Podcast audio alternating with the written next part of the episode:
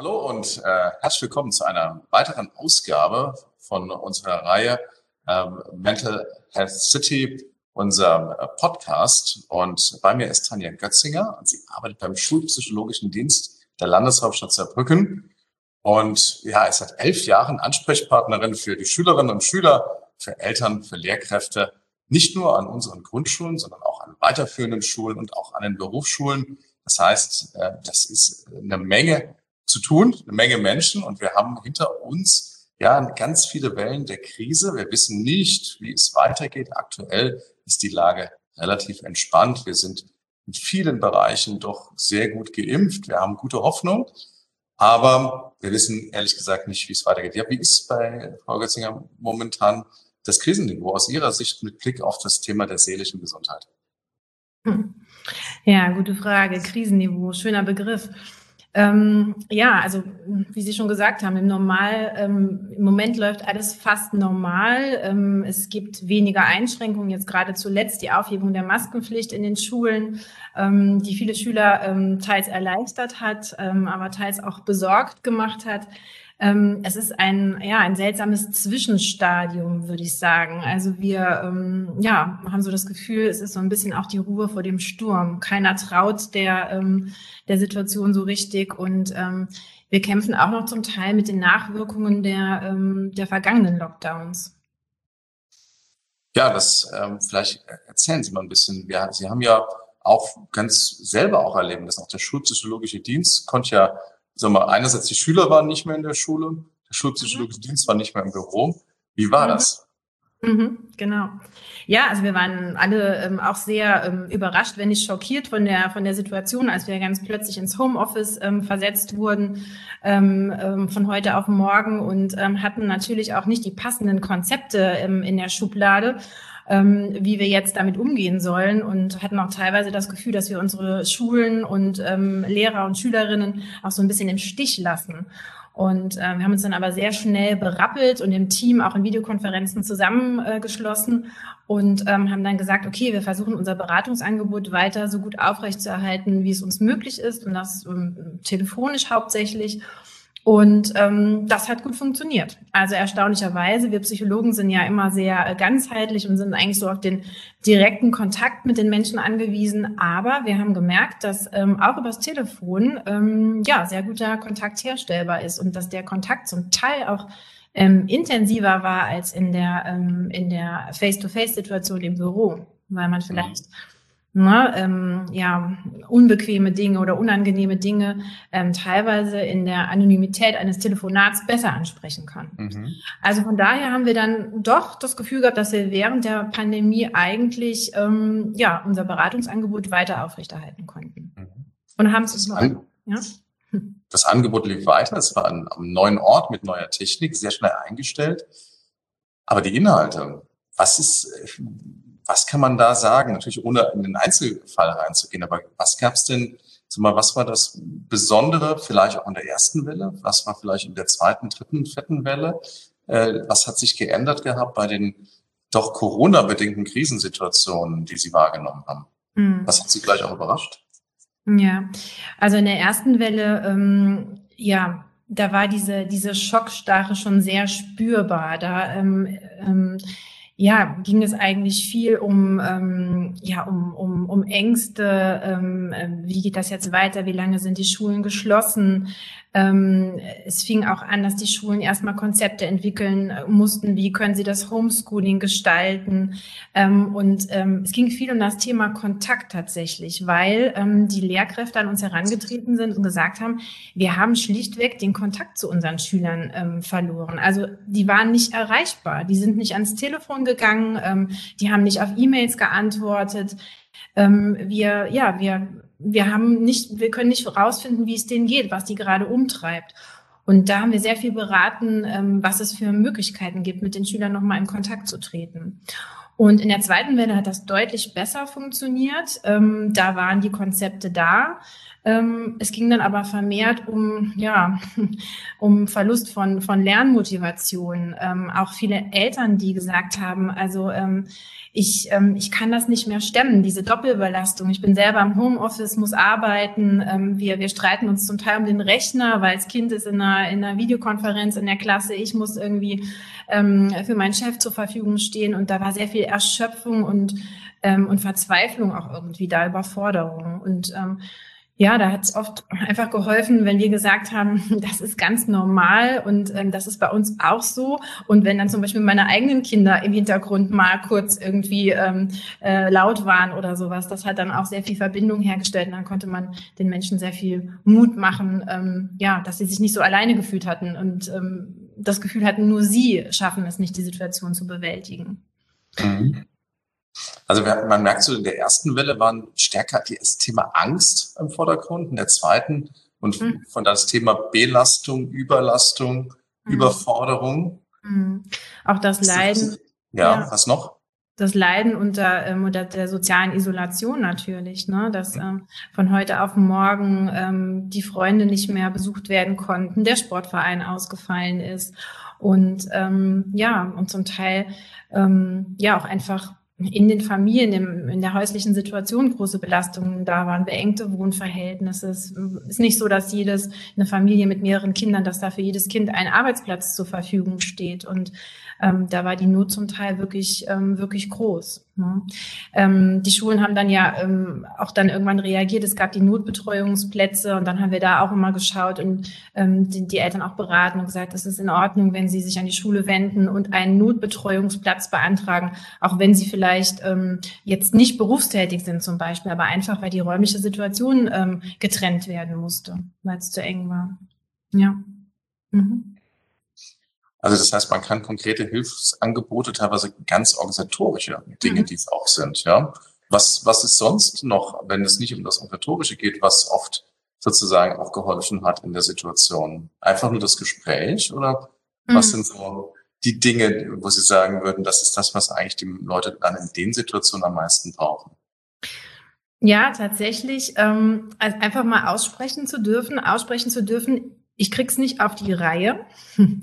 Ähm, und dann auch zu hören, ähm, das geht vielen so, ähm, das darf sein, das ist eine, eine Situation, die wir noch nie hatten, für die es keine Konzepte gibt. Das konnten wir nicht üben und das können wir Psychologen auch nicht üben. Und ähm, ich habe auch ganz viel gelernt, oder nicht nur ich, sondern auch meine Kollegen, wir haben ganz viel gelernt und haben ähm, sowohl den Lehrern sehr gut zugehört als auch den Eltern und haben dann auch ganz oft halt anonym natürlich, aber ähm, von anderen Fällen erzählt und erzählt, na ja, also Familie XY, die äh, macht das jetzt so und so. Und ähm, das hat wirklich ähm, sehr viel, sehr viel geholfen. Und wir haben ganz viel auf Basics hingewiesen. Also so Dinge, ähm, von dem man vielleicht so denkt, na ja, das ist jetzt nichts Besonderes, das weiß man doch, aber es ist eben doch was Besonderes. Ne? Also ähm, Ressourcenförderung, also wirklich ähm, daran zu erinnern, wie wichtig es ist, ähm, auch in Lockdown-Phasen sich regelmäßig zu bewegen. Wir hatten ja nie eine Ausgangssperre, das heißt, wir durften ja immer uns frei bewegen, ähm, dass wir einfach gesagt haben, ähm, ja, geht raus, äh, nehmt eure Kinder, zieht euch warm an und macht einen Spaziergang, geht in den Wald, äh, spielt im Garten eine Runde Federball.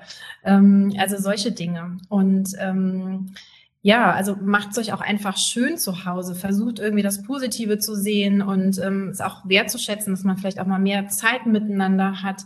Und lasst fünfe gerade sein. Also auch wenn das Homeschooling vielleicht nicht perfekt ähm, gelöst ist, das ist auch in Ordnung. Am nächsten Tag kann man sich nochmal an die Aufgaben setzen. Aber wichtig ist, dass man ähm, ja eine gute Stimmung in der Familie hat und äh, sich auf das besinnt, ähm, ja, was die Familie stärkt und was Ressourcen sind.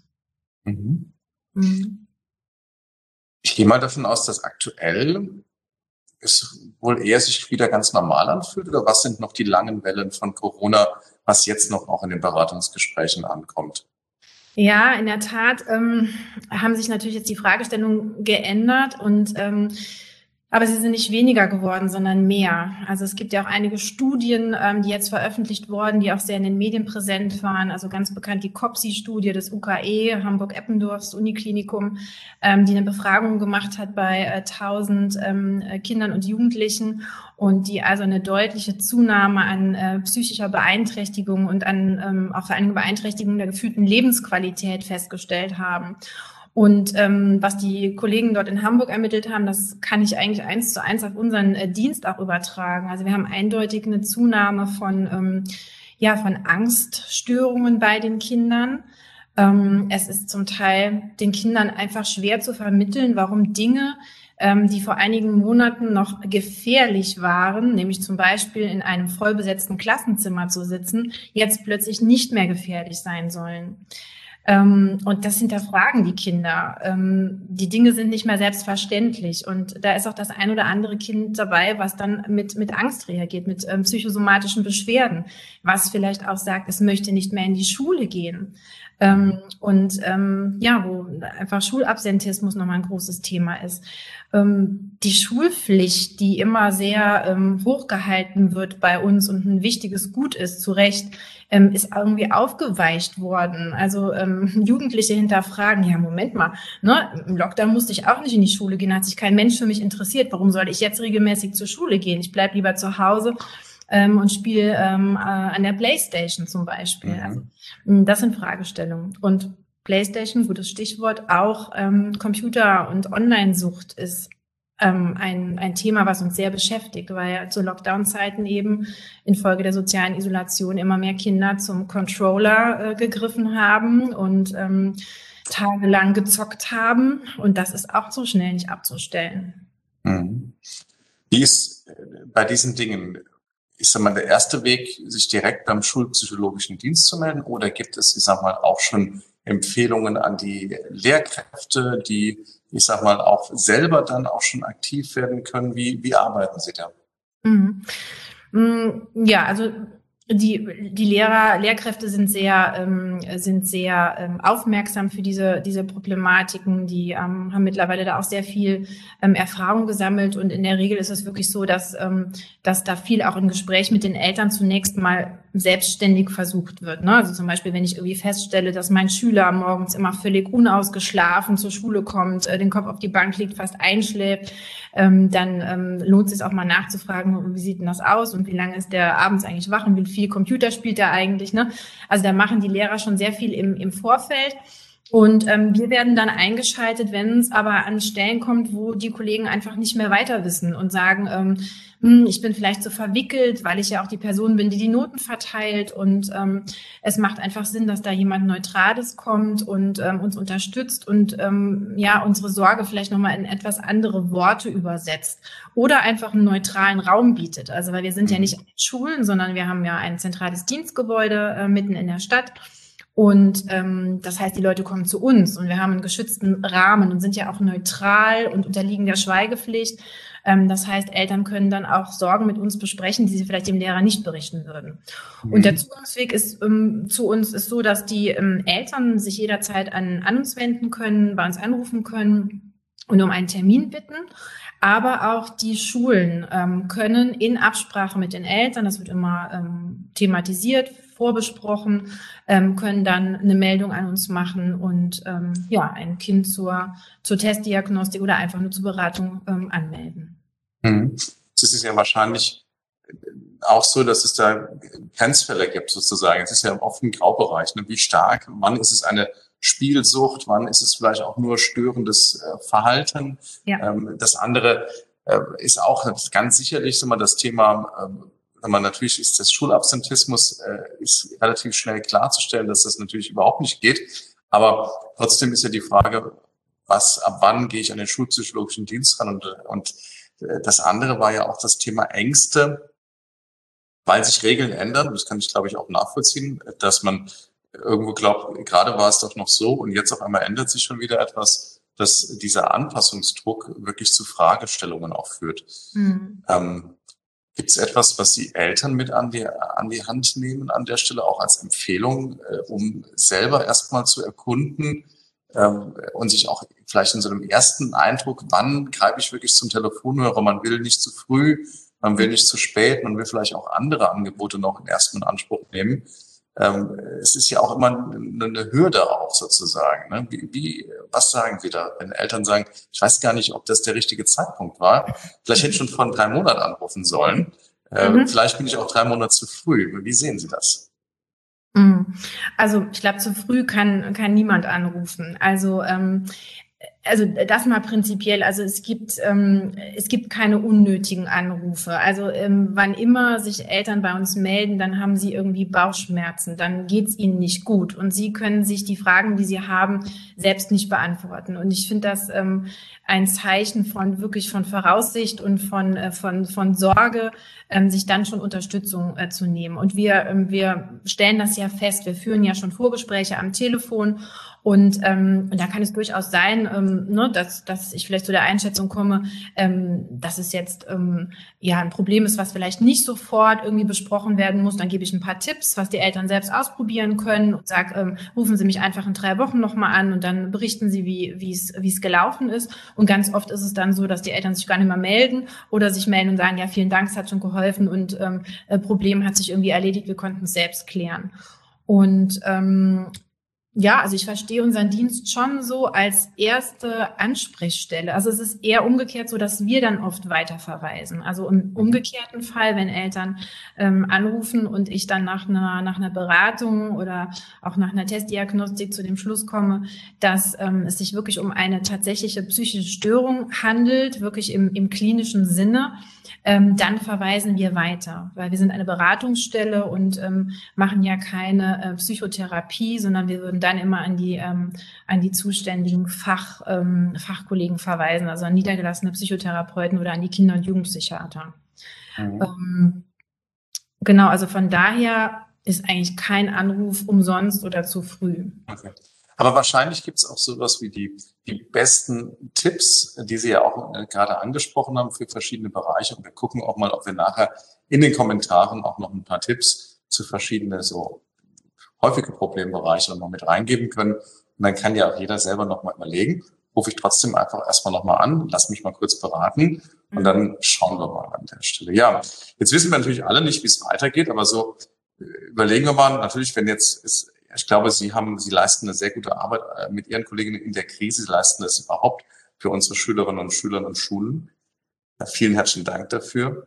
Ich will ähm, aber auch sagen, es kann ja auch noch, noch mal kommen, dass nachdem wir alle glauben und hoffen, äh, dass äh, wir diese Krise doch weitestgehend hinter uns gelassen haben, dass es möglicherweise nicht so ist. Machen wir mal Tatsächlich ist es ja so, wir haben eine gute Impfquote, aber ehrlich gesagt, so gut ist er auch nicht, dass es nicht auch nochmal problematisch werden kann. Mhm. Bis wir haben mehrere Mutationen erlebt. Wer weiß, ob es noch eine weitere Mutation gibt. Wer weiß, wie dann die Impfstoff wirkt.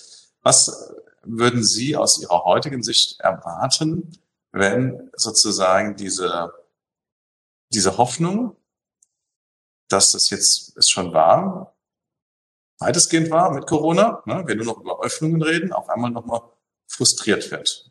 Was hat das für Auswirkungen auf Familien, auf Schule aus Ihrer Sicht bei einer solchen Situation? Hm. Ja, hm. Schwierige Frage.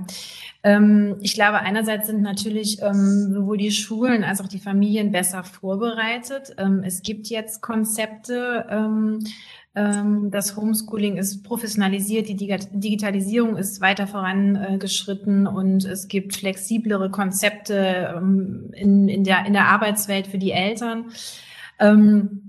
Aber natürlich wäre das auch nochmal, das kann man auch nicht wegdiskutieren, auch nochmal ein herber Rückschlag. Und insbesondere ähm, gerade so um die jüngeren Kinder, also die unter Zwölfjährigen, ähm, da ist es schon jetzt so, dass es ja immer nochmal zu Quarantänenfällen kommt. Und, ähm, und da merkt man schon, dass da hm, die Nerven blank liegen, ähm, insbesondere bei den Eltern, weil einfach es ist eine Erschöpfung, hat sich, hat sich breit gemacht. Ne? Ich glaube, mhm. es haben alle irgendwie gut bewältigt und, ähm, und ähm, man kriegt es dann ja irgendwie hin. Ähm, und wir hatten jetzt einen relativ ähm, erholsamen Sommer, sage ich jetzt mal. Aber ähm, natürlich ist, sind diese Belastungen nicht weg. Und wenn jetzt nochmal ein neuer Lockdown kommt, dann, ähm, ja, dann, dann greift das in die Erschöpfung ähm, der Familien mit, mit hinein. Und ähm, ja, auch an der Stelle kann ich ähm, kann ich wirklich nur sagen, ähm, bedarf es einer ja einer einer hohen Achtsamkeit und einer Geduld mit sich selbst, ähm, äh, diese Situation dann zu lösen und ähm, mhm. auch da sich Unterstützung zu holen, ähm, wenn man das Gefühl hat, man kommt alleine nicht weiter. Ich habe in den äh, ersten Corona-Wellen auch oft das Bild benutzt, äh, es gibt einen Berg, über den man hinüber muss, sonst geht der Weg nicht weiter. Mhm. Ich glaube auch, dass es ähm, in der Tat ein, äh, ein wenn es ein weiterer Anstieg nochmal gibt, über den wir hinüber müssen, ähm, nochmal anders sein wird als in den vorangegangenen Situationen. Ähm, aber mich würde tatsächlich mal in dem Bild zu bleiben interessieren, was würden Sie denn weil es gibt ja keine Alternative bei diesem Ganzen. Die Alternative ist ja immer, wir müssen gemeinsam über diesen Berg, selbst wenn es nochmal schlimmer wird. Mhm. Ähm, was würden Sie denen, die erschöpft sind, vielleicht noch mitgeben an Bild oder als Idee, wie man auch aus einem erschöpften Zustand sich nochmal motivieren kann oder revitalisieren kann oder sich fokussieren kann, um mhm. eben nicht sozusagen äh, an der Stelle der Frustration den Lauf zu lassen. Mhm. Ja, also bewährt hat sich da wirklich das Konzept, ähm, was ja jetzt gerade so in aller Munde ist, ähm, auch der, ja, der Achtsamkeit, ne? dieses, ähm, dieses Prinzip im Hier und Jetzt zu sein.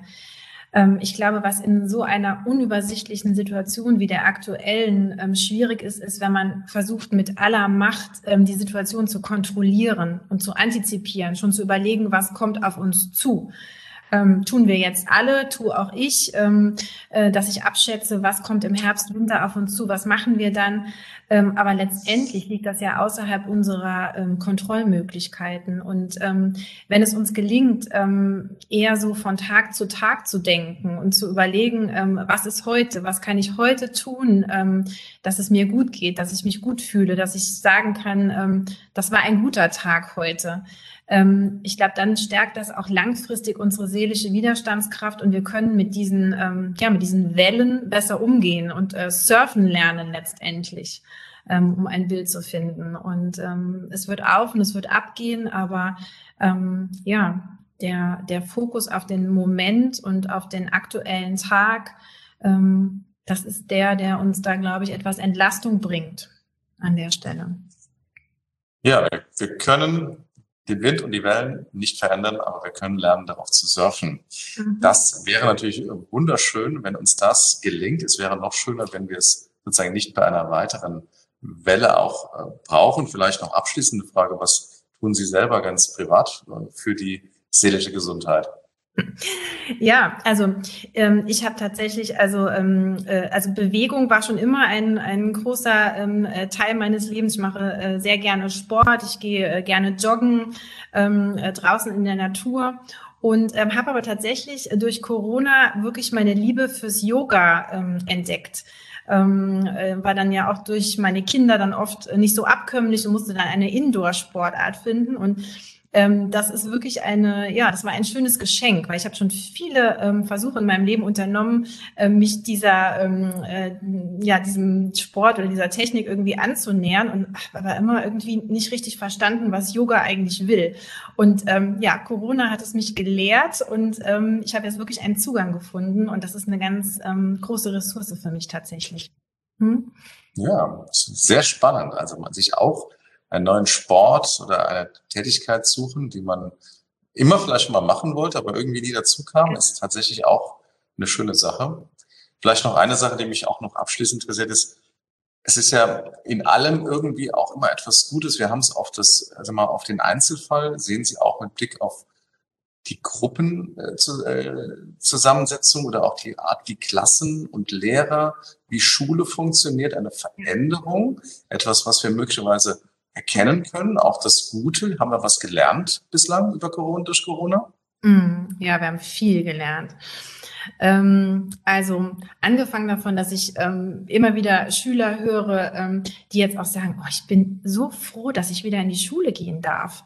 Also so das Prinzip irgendwie der Dankbarkeit, ähm, das ähm, ja, das hat weitere Verbreitung gefunden und ähm, ja, dadurch, dass die Dinge nicht, nicht mehr so selbstverständlich sind, ähm, ähm, ja, weiß man, dass das mehr zu schätzen, das, was einen vorher vielleicht genervt hat oder was eine Belastung war. Ähm, und es ist auch ähm, vielen äh, Lehrkräften, vielen Schulen ähm, gelungen, durch die Pandemie auch irgendwie eine andere Beziehung zu ihren Schülern und zu den Familien aufzubauen. Also ähm, es gab einige Schulen, die ganz kreative Ideen hatten, die, ähm, äh, die mit den, mit den Kindern wirklich ähm, ähm, ja, ähm, Bücher gestaltet haben. Also so Aktionen gemacht haben, wie zum Beispiel, ähm, fotografier doch mal deinen Arbeitsplatz zu Hause und schick mir das, dass ich mir vorstellen kann, wo du jetzt sitzt, wenn ich dir die ähm, Aufgaben ins ähm, nach Hause schicke und du im Homeschooling bist. Und da erfährt man ganz viel übereinander. Ne? Also man sieht mal, wie der andere lebt oder die Lehrer, die halt auch einfach ähm, sich aufs Rad gesetzt haben und immer bei den Schülern zu Hause vorbeigefahren sind, geklingelt haben. Und dann, ne, der, der Lehrer stand plötzlich vor der Tür und, ähm, und hat die Aufgaben gebracht. Ne? Das ist, ähm, da hat sich viel ähm, an der Beziehung geändert und am gegenseitigen Verständnis auch. Manche Eltern verstehen jetzt auch besser die Beschwerden der Lehrer über ihre Kinder und haben, merken jetzt schon, dass das ganz schön anstrengend manchmal ist. Also ich würde schon sagen, dass, ähm, dass es in vielen Bereichen ja bessere Beziehungen und mehr Verständnis füreinander gibt. Und auch ja dieses Gefühl, wir sitzen alle in einem Boot und ähm, Corona betrifft jetzt nicht nur irgendwie die, ähm, die Risikofamilien oder die sozioökonomisch schlechter gestellten, sondern uns alle. Und ähm, ne, jeder verliert die Nerven an irgendeinem Punkt und sagt, ich bin jetzt überfordert und ich mag nicht mehr. Ähm, und das sind wirklich positive Effekte, die wir, die wir ähm, feststellen und wo wir sehr gut in unserer Arbeit auch anknüpfen können tatsächlich. Ja, dann wollen wir mit auch diesem Positiven, glaube ich, heute auch aus diesen Impulsen rausgehen. Ähm, ich hoffe, äh, Sie hatten äh, ja mit Interesse diesen Podcast verfolgt. Äh, wenn Sie noch Fragen haben, herzlich gerne, dass Sie die Fragen hierzu auch noch in die Kommentare posten können. Und äh, ja, Tanja Götzinger und ich werden natürlich gerne auch noch Fragen beantworten. Ansonsten posten wir noch einige Links auch noch mit dazu mit ergänzenden Informationen ähm, auch was Kontaktdaten entsprechend angeht, auch zu unserem schulpsychologischen Dienst. Ja, wir hoffen, dass wir, ich sag mal, weiter gut durch diese Krise kommen, dass natürlich nicht nochmal äh, wir einen Rückschlag haben, aber wir wissen auch, selbst wenn es mal wieder einen Rückschlag geben sollte, wir sind vorbereitet, wir haben Dinge gelernt. Es gibt Dinge, wo wir darauf zurückgreifen können, aber es gibt auch Beratungsangebote, dann, wenn es uns oder unseren Lieben nicht gut geht, und auf die können wir zurückgreifen. Gerade in den Schulen gibt es unseren schulpsychologischen Dienst und äh, Tanja Klötzinger und ihr Team freuen sich auch darauf, wenn sie entsprechend auf das Beratungsangebot zurückgreifen. Ja, vielen Dank dafür. Auch Frau Götzinger, vielen Dank Ihnen. Ja, danke auch.